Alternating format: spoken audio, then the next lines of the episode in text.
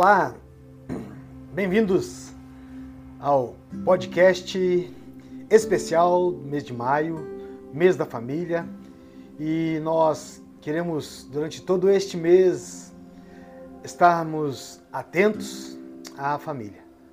Família em foco. E durante todo mês temos um tempo de reflexão na palavra de Deus e sobre família, sobre casamento, sobre o amor, sobre filhos, sobre situações, circunstâncias que envolvem a família e as bênçãos de Deus para a família. Dizer que é uma alegria ter você na nossa companhia e o desejo nosso é que a bênção de Deus esteja sobre você, sobre a sua família. Quero ler com você Eclesiastes 4, verso 9, quando a palavra de Deus nos diz assim: Melhor é serem dois do que um, porque tem melhor paga do seu trabalho. Melhor é serem dois, porque tem maior resultados em relação ao seu trabalho. E é maravilhoso pensar sobre família, conversar sobre família, porque tudo começa no olhar. Vamos para a aproximação, para conversas, entendimentos, o toque. E tem o seu ponto alto no casamento, não é? E como é maravilhoso, como é lindo pensar em família, é lindo, lindo refletir e pensar sobre o casamento, porque o que é o casamento? O casamento é um presente de Deus. O casamento é o remédio divino para um problema é, da, sol, da solidão. Sim, da solidão humana. Depois de Deus criar todas as coisas e dar nota máxima à sua obra, ele viu que não era bom, nada bom, o homem estar só. Deus viu isso, que não era bom, que o homem estivesse sozinho. E então ele criou a mulher e a deu a e a deu por esposa. Sim, por isso que, o, que Deus fez, deu a mulher por esposa ao homem, a fim de que ela fosse a auxiliadora, a fim de que ela fosse a companheira, coigual. Sim, o casamento foi instituído, olha só, instituído por felicidade humana, para a felicidade de homem do homem e da mulher. Sim. Mas deixa eu dizer para você que a felicidade no casamento ela não é automática. Dá trabalho. Precisa ser buscada, ser buscada com inteligência e esforço, não é? Por quê? Porque o marido ele precisa amar a esposa com um amor perseverante. Sim, com um amor que avança, que se sacrifica, um amor sacrificial, santificador, um amor romântico.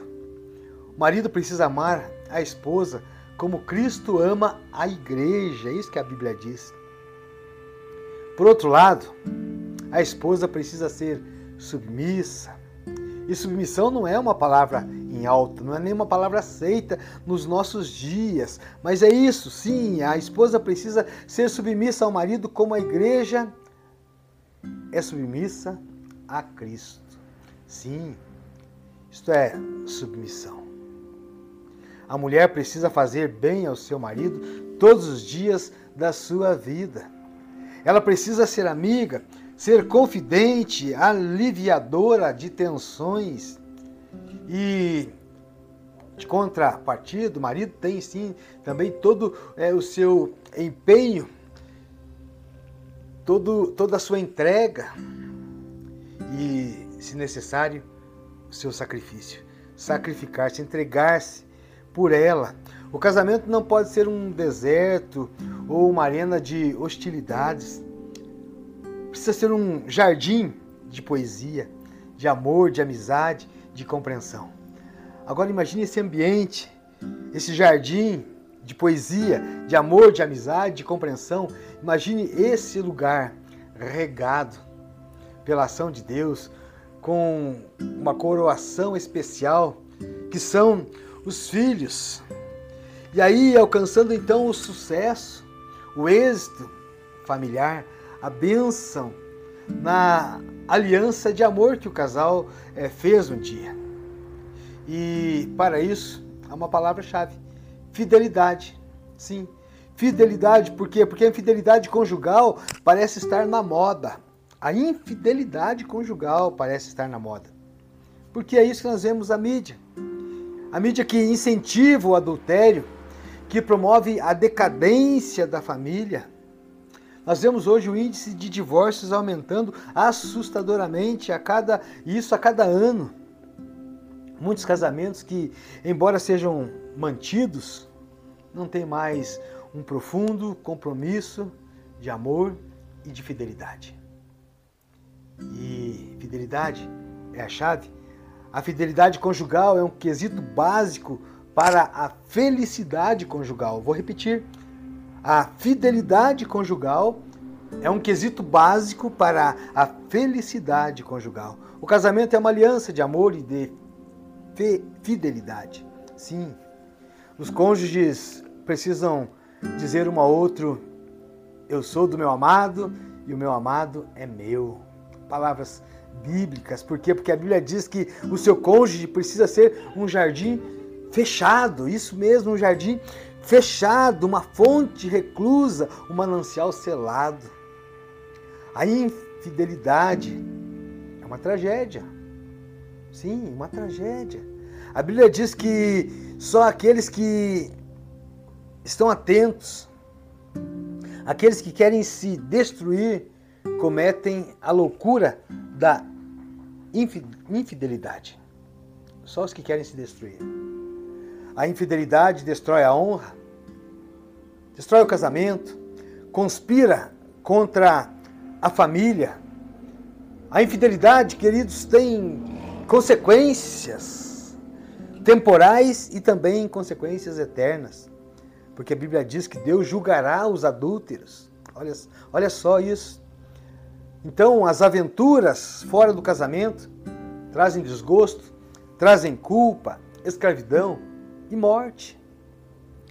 O caminho da fidelidade, da felicidade, não são as escapadinhas ou as escapadas do casamento, mas a fidelidade conjugal. Sim, isso promove, isso traz, isso constrói uma família abençoada, uma família com êxitos, uma família que permanece firme diante das tensões de dias atuais, de dias tão conturbados. Que o Senhor, o eterno Deus, esse que idealizou, que criou, que teve a ideia da família, abençoe a sua. Um grande abraço e até. Este podcast é um oferecimento da Igreja Presbiteriana do Jardim Tangará, com coordenação Pastor Oscar Leiria e produção de Silvana Quadros.